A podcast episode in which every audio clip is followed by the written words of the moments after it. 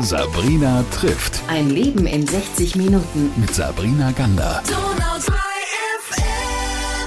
Bei mir ist heute Anne Rappel und ich freue mich, dass wir heute nicht über ihr ganzes Leben sprechen, das schaffen wir gar nicht in dieser Sendung, sondern dass wir über ein Herzensprojekt von Ihnen sprechen, das Sie sehr beschäftigt hat in den letzten Jahren und auch weiterhin tut. Und wir starten aber gleich ganz vorne in Ihrer Lebensgeschichte. Erstmal aber schön, dass Sie da sind. Danke, dass Sie zu mir gekommen sind. Und ich freue mich, dass ich ein bisschen was sagen kann. Ich finde es ja toll, weil Sie sind ja wie ein laufendes Geschichtsbuch. Sie haben so viele Geschichten zu erzählen. Und wir haben im Vorfeld ja schon so ein bisschen geredet und dann haben Sie mir von den Kriegsjahren auch in Ulm erzählt, weil Sie sind zwar in Mannheim geboren, aber mit vier Jahren dann 1939 nach Ulm gekommen und haben da tatsächlich den Zweiten Weltkrieg erlebt und haben sogar noch Erinnerungen. Da gibt es so ein paar, glaube ich, die Sie bis heute begleiten. Ja, es verfolgt mich vor allen Dingen ein Angriff, den ich erlebt habe in Söflingen draußen. Mein Vater war Direktor bei einer großen Firma in Ulm und wir waren im Gewölbekeller, der besonders sicher galt. Und auf diesen Gewölbekeller sind sieben Bomben gefallen. Die Sekretärin von meinem Vater, neben, mit, die neben mir saß, war tot. Meine Mutter und ich, wir waren verschüttet. Man hat uns dann ausgebuddelt. Wie lange wir da unten unter die Trümmer gelegen sind, weiß ich nicht mehr. Aber mir ist gut in Erinnerung, wie ich rausgekommen bin, dass die ganze Welt verändert war. Es gab keinen Orientierungspunkt mehr, weil ja alles in Trümmern lag. Und das nächste war, der nächste Schock war dann der, dass Tiefflieger kamen. Und ich mich noch erinnere, wie ich an irgendeiner Mauer gequetscht gestanden bin und die Tiefflieger über uns hinweg sind und geschossen haben. Und wir sind dann von den Arbeitern, die da ähm, in der Firma waren, an die Ulmer Brauereigesellschaft rübergekommen. Dort war die Tür verschlossen, das Haus hat oben gebrannt und die Menschen sind unten gesessen und haben gebetet und gesungen. Da sind wir dann zunächst untergekommen. Die Ironie war die, dass in unserem Zuhause kein, nicht einmal eine Fensterscheibe kaputt war. Aber in der Nacht drauf, beim nächsten Angriff, habe ich einen hysterischen Anfall gekriegt und habe gebrüllt im Keller wie am Spieß. Meine Eltern wussten sich nicht zu helfen. Mein Vater hat mir dann ein Watschen gegeben und dann habe ich natürlich, wie immer, man so das macht, äh, aufgehört und meine Eltern haben dann beschlossen, dass meine Mutter mit mir nach Zwiefaltendorf geht und dass ich also außerhalb von Ulm dann bin. Und dort habe ich das Ende des Krieges dann erlebt. Und Sie haben ja auch den Angriff dann gesehen, der eigentlich Ulm in Schutt und Asche gelegt hat von dort aus, oder? Mein Vater hatte dann ein, weil dann später unsere Wohnung kaputt war, ein Zimmer in Ehrenstein und es war ein großer Angriff auf Ulm. Und meine Mutter hat fürchterlich Angst gehabt, weil sie von meinem Vater nichts gehört hat. Da sind wir nach Ulm gefahren und äh, um dort zu erfahren, dass er Geheimnisträger war und deswegen in Bremen war und uns nichts hat sagen dürfen davon. Wir waren dann in Ehrenstein in seinem Zimmer und von Ehrenstein sind wir also beim ersten Angriff im Wald gelegen und haben beobachtet, wie die Bomben ausgeklingt wurden über Ulm. Beim nächsten Angriff war es dann so, dass wir in einem Felsenkeller, also im Bunker waren. Und dort hat man also auch die Erschütterungen von den Bomben gespürt und ich kann mich nur erinnern, welche Panik ich hatte bei dem Gedanken, dass eine Bombe vor die Tür fällt und niemand mehr rauskommt. Das sind also meine Ulmer Kriegserlebnisse. Ich war dann in Zwiefaltendorf, war es dann auch so, da ist dann ein, ein, Zug in der, im Bahnhof gestanden, ein Militärzug, der in die Luft gesprengt wurde, wo ich auch wieder hab, gesehen habe, wie ein Mensch auf eine äh, Starksturmleitung äh, trat und gestorben ist. Ich habe dann äh, für den Bauern, wo wir gelebt, wo wir dann evakuiert waren, abends die Milch in die Molkerei gebracht. Dann kamen die Tiefleger. Dann habe ich mein Wagen mit der Milchkanne stehen lassen und bin in der Thuja-Hecke gesessen und habe gewartet, bis das wieder vorbei war. Also ich habe das wirklich hautnah erlebt und es ist mir wirklich in Erinnerung. Und ich habe es Ihnen gerade vorhin gesagt, von Trauma hat man damals nicht gesprochen, aber ich bin auch heute noch traumatisiert.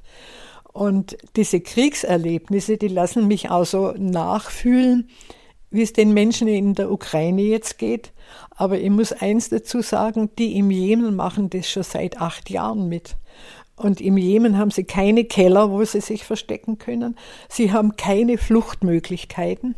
sie irren im Land rum, auf der, die, die, also die Ausgebombten, und suchen irgendwo einen Platz, wo sie unterkommen können und werden aber immer wieder vertrieben. Sie sind danach von Ulm weg, haben ein mehr oder weniger unbeschwertes Leben, fasse ich es jetzt mal so zusammen, ganz frech, gehabt und waren aber immer, finde ich, mit dem Geist sehr offen. Sind auch nach China gereist, mehrere Male. Und wie kam der Jemen denn zu Ihnen? Der Jemen kam zu mir, äh, ich habe in einer, ursprünglich wollte ich ja mal Architektur studieren, dazu kam es aber nicht. Und ich habe in irgendeiner Zeitschrift, ich glaube es war die Geo, äh, gelesen, dass die Jemeniten aus ihren wunderschönen Lehmhäusern ausziehen und in Betonburgen gehen, weil sie dort Wasser und Strom finden.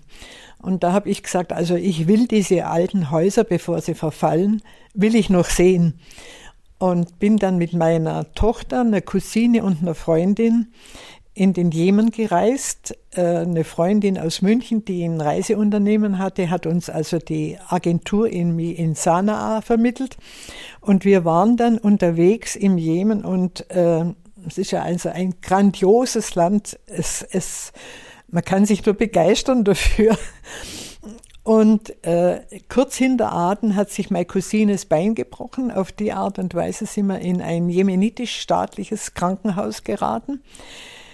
Es war entsetzlich, was wir dort gesehen haben. Also die haben sogar ein Röntgengerät gehabt, aber das Röntgenbild war so, dass ich gesagt habe, naja, der Röntgenapparat ist vom Herrn Röntgen persönlich gestiftet worden. So alt muss das sein. Wir, die Männer haben meine Cousine nicht angelangt, weil man ja also eine Frau und oh Gott, eine Fremde, schon gleich gar nicht an. Und meine Tochter hat also das Röntgenbild, die ist Physiotherapeutin, hat halt das gesehen, was da los ist. Daraufhin war sie die Doktora. Und äh, sie musste alles machen. Die haben uns dann eine Spritze gebracht, haben uns, haben fieberhaft gesucht nach zwei Gipsbinden in fünf Zentimeter Breite, haben auch dann zwei gefunden, das waren die letzten, die sie hatten. Meine Tochter musste also die Spritze geben und, es, und auch das Bein eingipsen und also das alles machen. Und äh, wir sind dann heimgekommen und haben gesagt, eigentlich ist es unverantwortlich, diese letzten beiden Gipsbinden als Geschenk zu nehmen, ohne Dank zu sagen. Wir haben dann ähm, hier in Deutschland Verbandsmaterial gesammelt und sind mit 14 Kubikmetern Verbandsmaterial in Frankfurt am Flugplatz gestanden und wollten wieder runterfliegen. Natürlich haben die in Frankfurt gesagt, nee, also das, das, das geht ja gar nicht. Ich habe dann den Supervisor kommen lassen, der hat gesagt, oh nein, das kann er nicht, äh, kann er nicht verantworten.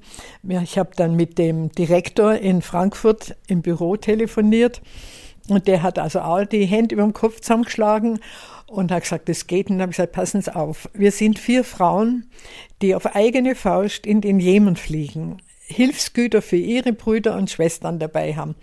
Und sie sagen jetzt nein, wir sollen da einen Haufen Geld zahlen dafür. Machen wir nicht.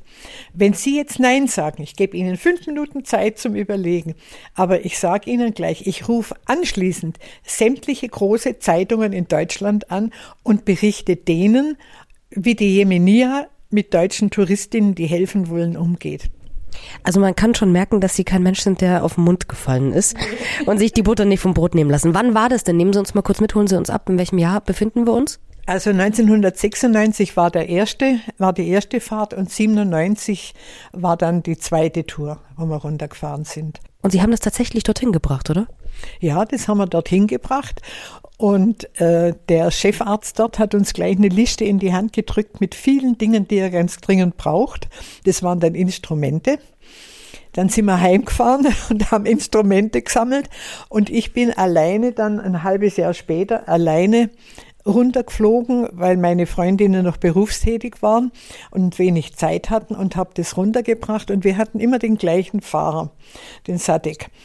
Und der war eigentlich ein fröhlicher Mann, war aber auf der Reise stinkesauer und ich habe gefragt, was habe ich falsch gemacht? Und mein Dolmetscher hat dann übersetzt, ja, also warum bringst du nach Almudia immer Hilfsmittel? Dann habe ich gesagt, du hast selber gesehen, wie es dort aussieht, weil sie es brauchen. Er sagte, du hast keine Ahnung, was die Menschen hier brauchen. Die haben wenigstens ein Krankenhaus. Dann habe ich gesagt, das ist mir wurscht, aber jetzt fahren wir nach Almudia, jetzt liefern wir das ab. Am Abend klopft er im, am Hotel und sagt, komm runter. Und da standen drei Beduinen unten im Foyer mit Kalaschnikow, Krummdolch, Handgranate und allem, was eben ein Beduine und Revolver, ja, haben es auch noch dabei gehabt, ja. Und dann hieß es, komm mit ins Auto. Dann bin ich also zu denen ins Auto gestiegen und die sind in Thais etwas ziellos rumgefahren mit mir und habe gesagt, habt ihr eigentlich vor mit mir? Ja, sie wissen es auch nicht. Dann habe ich sie zum Abendessen eingeladen. Das war dann, habe es mir wieder zurückgebracht. Ich wusste nicht, was der Spuk sollte. Am nächsten Tag klopft er in der Früh wieder, komm runter, da standen die gleichen drei wieder unten, haben aber gegrinst wie die Honigkuchenpferde und haben mir die Einladung der Dorfältesten von Almichlach überbracht, dass ich hochkommen kann. Da habe ich erfahren, dass er am Tag vorher seinen kleinen Bruder hochgeschickt hat, um zu fragen, ob er mit mir kommen dürfe, weil in dem Dorf noch nie ein fremder Mensch war. Hatten Sie denn nie Angst da unten? Nee. Ich habe auch na, Entführungsversuche und alles Mögliche da erlebt, aber Angst habe ich da. Ist komisch. Da bin ich irgendwo kalt wie eine Hundeschnauze. Okay, also Sie sind dann in das Dorf eingeladen worden von den Dorfältesten. Ja. Und wie, wie, kann man sich dieses Dorf äh, dort vorstellen, das Sie dann vorgefunden haben? Beschreiben Sie es mal. Also ein Dorf, ein Dorf, so ein geschlossenes Dorf wie bei uns hier, ist das nicht. Es ist also auf zweieinhalbtausend Meter äh, Höhe, 35 Kilometer nordwestlich von Thais. Und es gibt dort für diese 35 Kilometer brauchen Sie zwei Stunden mit dem Allrad getriebenen Fahrzeug. Da können Sie sich vorstellen, wie, die, wie der Weg dorthin aussieht. Und ähm, was ich also nicht wusste, war das, dass die alten Herren am Abend vorher gesagt oder am Tag vorher gesagt haben, eine Touristin alleine ohne Mann so weit von zu Hause weg. Man hört so viel von liebestollen Touristinnen. Da müssen wir erst schauen, was das für eine ist. Und drum waren die drei Beduinen da, die haben meine Tugend getestet. Und den Test habe ich bestanden. Gott sei Dank. ja, oder auch nicht. Und was haben Sie dann in diesem Dorf gesehen? Oder was, was war dann der, der Hintergrund, warum Sie in dieses Dorf geholt wurden? Ja, in dem Dorf war es also so, es gibt dort, gab dort im Umkreis von 35 Kilometer keinen Arzt, keine Krankenstation, gar nichts. Und wie gesagt, zwei Stunden Fahrzeit mit dem Auto. Autos gibt es da oben eigentlich nicht. Es gibt nur Kamele oder Esel. Und zum Beispiel, wenn eine Frau bei einer, bei einer Entbindung Probleme hatte, Sie können so eine gebärende Frau nicht auf ein Kamel setzen und nach Thais runterbringen. Die Frauen sind, entweder sie haben es überlebt oder sie sind gestorben. Und es sind sehr viele gestorben. Auf jeden Fall hat am Abend bin ich dann bei den Männern. Ich, sie haben mich tagsüber in Häusern, in Anführung, es sind ja mehr Steinhütten, etwa 24, 25 Quadratmeter groß. Und da liegen dann die Menschen auf dem Boden. Betten kennen sie nicht, Stühle, Tische kennen sie auch nicht. Und da haben die mich rumgeführt, damit ich die Kranken gesehen habe. Am Abend bin ich mit den Männern beieinander gesessen und da hat sich der Dorfälteste vor mir aufgebaut und hat gesagt, du Frau aus Deutschland, wir wissen, du bringst Hilfe nach Almudia. Du hast heute unsere Kranken gesehen. Ich schenke dir mein Feld die Männer aus dem Dorf wollen bauen, aber wir haben kein Geld, um das Material für ein Krankenhaus zu bauen. Da können Sie sich vorstellen, mir ist also das Gesicht schon ein bisschen stehen geblieben. Denn es ist ein Unterschied, ein Krankenhaus zu bauen oder äh, Verbandsmaterial zu sammeln. Ich habe denen dann erklärt, dass ich keine Millionärin bin und dass ich das allein auf gar keinen Fall schaffe, dass ich in Deutschland Freunde fragen muss, ob sie helfen. Wenn die helfen, dann komme ich wieder, wenn nicht, dann komme ich eben nicht mehr. Außerdem gibt es da oben weder Wasser noch Strom. Da habe ich gesagt, ein Krankenhaus ohne Wasser und Strom ist undenkbar. Ich war dann in der deutschen Botschaft, weil ich das Ganze auch nicht gewichten konnte und habe dort gefragt, was, wie, was soll ich davon halten. Dann hießen ja, wenn Beduinen um Hilfe bitten, dann brennt's, probieren Sie es. Ich war dann noch beim Gesundheitsminister, der hat mir versprochen, bis ich, wenn ich also heute anfange zu bauen, dann dauert es zwei Jahre, bis das fertig ist und da hat er Zeit, um ein Etat aufzubauen, das Krankenhaus zu führen. Ich war bei einem sehr reichen Scheich, der für die Region zuständig ist und der hat mir versprochen, bis dahin Wasser und Strom zu bringen. Wir haben bis heute weder, weder einen Rial von der Regierung gesehen, noch hat der gute Wasser oder Strom hochgebracht. Wenn er mich gesehen hat, ist er ganz schnell, hat er gewunken und ist ganz schnell ums nächste Eck, Eck verschwunden. Aber wir können es kurz zusammenfassen, das Krankenhaus steht heute. Das Krankenhaus steht und wir standen dann, wir haben dann in der Zwischenzeit hier einen Verein gegründet, den Förderverein Aktion Jemenhilfe. Und wir haben, saßen dann vor der Entscheidung, was machen wir jetzt mit dem Rohbau, mit dem Bau überhaupt. Wenn wir den nicht betreiben, das Krankenhaus, dann wird es eine Bauruine, weil die Leute aus der Umgebung sich das Material holen. Also haben wir beschlossen, wir probieren es und seit 2000 Seit dem 1.12.2000 haben wir Patienten dort oben und wir betreiben dieses Krankenhaus völlig allein. Sie haben seit 2000 Patienten dort auch? 2015 begann der Bürgerkrieg. Heute, sagen die Vereinten Nationen, im Jemen herrscht die größte humanitäre Krise auf der ganzen Welt. Das kann man sich kaum vorstellen. Und ist aber doch so. Sie sind seit einigen Jahren auch gar nicht mehr dort gewesen, was gar nicht mehr so einfach geht. Ist einfach ein Ding der Unmöglichkeit. Was macht die Jemenhilfe denn heute? Was, was unterstützen Sie gerade? Was sind so die größten Anliegen, die Sie haben? Ähm, eines der ganz großen Probleme im Jemen ist die Hungersnot. Es stirbt alle zehn Minuten ein Kind unter fünf Jahren an den Folgen des Hungers. Und unser junger Arzt Arafat hat bei mir angerufen und hat gesagt, du, es kommen immer mehr kranke Kinder, die unterernährt sind zu mir, denen ich nicht helfen kann. Kannst du was machen? Ich habe dann gesagt, ja, schreib mir eine Liste, äh, wie viele Leute das sind. Dann kam zwei Tage später eine Liste mit 300 Familien. Da bin ich natürlich erschrocken, weil das war also unvorstellbar, dass wir das schaffen. Denn wir haben in der Zwischenzeit ja ein Teils unten ein Haus gekauft. Wir haben die Kinderhilfe noch gegründet, das war 2003. Und in diesem Haus leben bereits circa 100 Kriegsweisen Kriegswitwen mit Kindern und alte Männer, die also Familie, Haus und Hof verloren haben. Und äh, das war also unser größtes Anliegen, das zu erhalten, ist auch heute noch. Und die Hungerhilfe, die wir dann gemacht haben, haben wir erst, habe ich also die äh, 56 Familien da rausgesucht aus der Liste, die am, wo Kranke, Behinderte, Verwundete waren.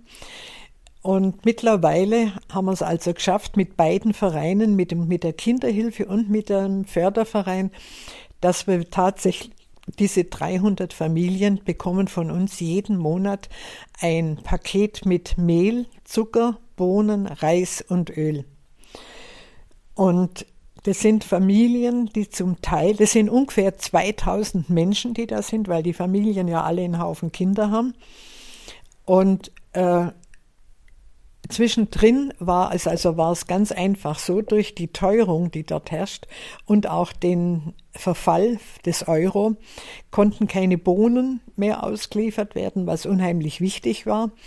Und auch die Ölration musste halbiert werden. Wir geben also jetzt anstatt den 15.000 Euro, die wir früher gebraucht haben, mittlerweile 20.000 jeden Monat allein für die Hungerhilfe aus.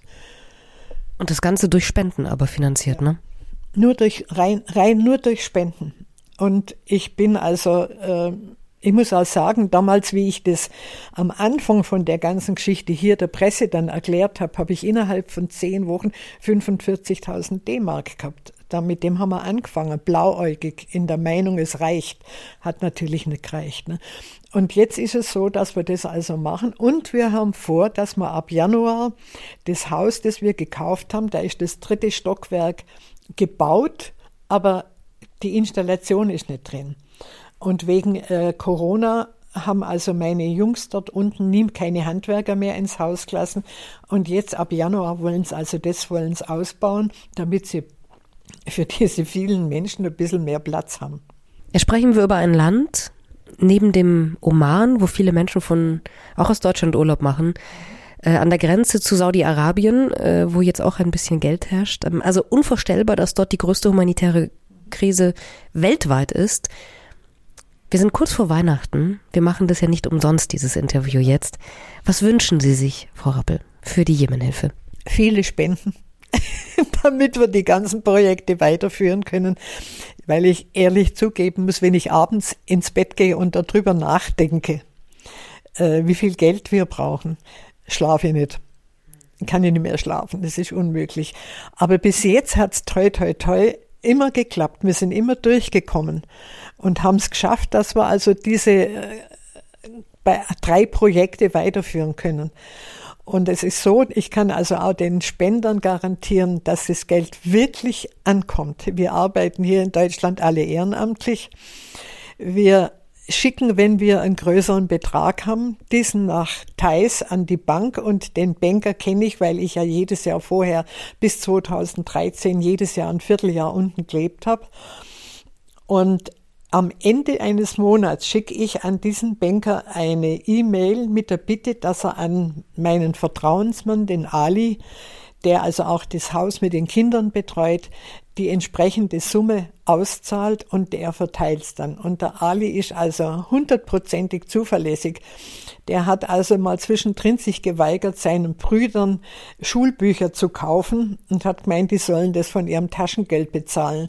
Und die haben dann bei mir angerufen und haben gesagt, weißt du, Mama, wir können das nicht, das Taschengeld ist so gering und er gibt uns das Geld nicht, wir brauchen es aber. Also der passt wirklich auf jeden Pfennig auf und ist unheimlich gewissenhaft und fleißig und das sind überhaupt die alle da unten. Die haben also Zeugnisse in wir haben jetzt einen Arzt, einen Apotheker, zwei Diplom-Ingenieure, eine Lehrerin, einen Mikrobiologen und einen Zahnarzt haben wir also ausgebildet. Also wir legen auch nicht nur Wert, dass die Kinder ernährt werden, sondern dass sie auch ordentlich beschult werden, weil das halte ich für unheimlich wichtig, dass die Jugend Bildung hat, um das Land wieder auf die Beine zu stellen. Wie viel haben diese Kriegsjahre, die Sie selbst miterlebt haben als Kind, damit zu tun, dass Sie heute dort helfen? Ich denke sehr viel, denn ich bin traumatisiert von damals und ich kann das so richtig nachfühlen, wie die Menschen sich fühlen dort unten. Und ich weiß, wie es ist, wenn man Hunger hat. Ich weiß, wie es ist, wenn man friert. Übrigens hat es jetzt nach 30 Jahren zum ersten Mal in Thais geschneit. Die Menschen haben keine Heizung, haben keine warme Kleidung, weil das ja eigentlich nicht, nicht da ist normalerweise. Und ich weiß, wie es denen geht. Ich weiß auch, wie es denen geht, wenn sie Angehörige verlieren. Und äh, wenn sie obdachlos sind, wir haben immerhin dann den äh, ins Dorf können, wo wir in Sicherheit waren, aber die ziehen, es ziehen dreieinhalb Millionen Jemeniten, die obdachlos sind, die alles verloren haben, im Land von einem Ort zum anderen, immer irgendwo Sicherheit suchend. Und das finde ich grauenvoll und entsetzlich. Und ich verstehe, muss ich ganz ehrlich sagen, die deutsche Presse nicht, dass man darüber, über diesen vergessenen äh, Krieg so wenig hört im Fernsehen oder auch sonst irgendwo. Sie sind 88 Jahre alt, bald, haben Sie mir gesagt. Im Februar ist es ja. soweit. Woher nehmen Sie diese Energie? Das ist unfassbar. Ach, ich, es kommt so viel zurück. Ganz einfach. Also meine Jungs rufen jede Woche jeder mindestens einmal an. Ich bin für die Jungs da unten die Mama. Und wenn man die Mama ist, muss man nach seine Kinder schauen, muss man schauen. Muss man einfach schauen, dass das weit. Und ich mache es ja auch nicht allein. Ich habe ja meinen Vorstand von beiden Vereinen hinter mir und ich muss sagen, ich habe großartige Menschen, die da mithelfen, die also jetzt auch in der Kälte im Weihnachtsmarkt stehen und Weihnachtskugeln verkaufen. Und ja, also ich habe so viele tolle Menschen da kennengelernt. Das ist so bereichernd auch für mich dass ich das gern mache. Und was tät ich denn? Ich tät da da sitzen und Däumchen drehen. Und dazu bin ich nicht da. Ich wünsche Ihnen, dass Sie ganz viele Jahre lang noch so viel Energie haben, wie Sie jetzt haben. Und wünsche Ihnen und dem Verein oder Vereinen besser gesagt, dass da jetzt ganz viele Menschen sagen, wenn jeder, der jetzt zuhört, nur ein Euro spenden würde, wäre es ja schon großartig. Dann hätten wir es schon geschafft. Liebe Enne Rappel, vielen, vielen Dank, dass Sie uns all das erzählt haben und äh, vielen Dank im Namen von allen, denen Sie helfen, dass Sie das so machen, dass Sie das so machen, wie Sie es machen. Und Sie dürfen jetzt noch kurz die Internetseite erwähnen, damit man sie auch findet. Ja, Sie können uns finden unter www Förderverein Aktion Jemenhilfe oder www Jemen Kinderhilfe e.V. Finden Sie uns auf, im, im Internet. Dankeschön. Ich danke, dass ich habe mein Anliegen vorbringen können und ich würde mich freuen, wenn da eine Resonanz käme, wenn da aus der Ulmer Gegend ein bisschen was käme, wäre schön. Sabrina trifft Ein Leben in 60 Minuten. mit Sabrina Gander.